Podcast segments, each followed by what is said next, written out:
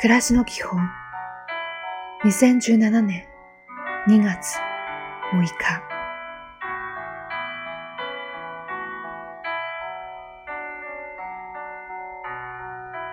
おはよう。賢くなりすぎてはいけません。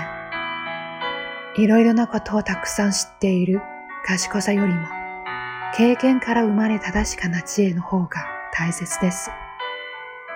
何でも知っている人よりも何でもやってみようと思う人になりましょう。今日も丁寧に。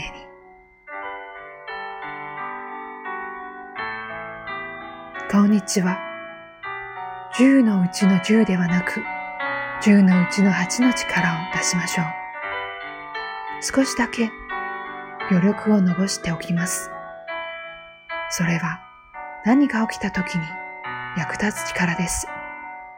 いい一日を。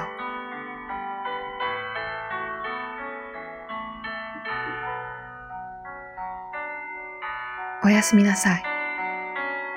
人間関係は目に見えるものではありません。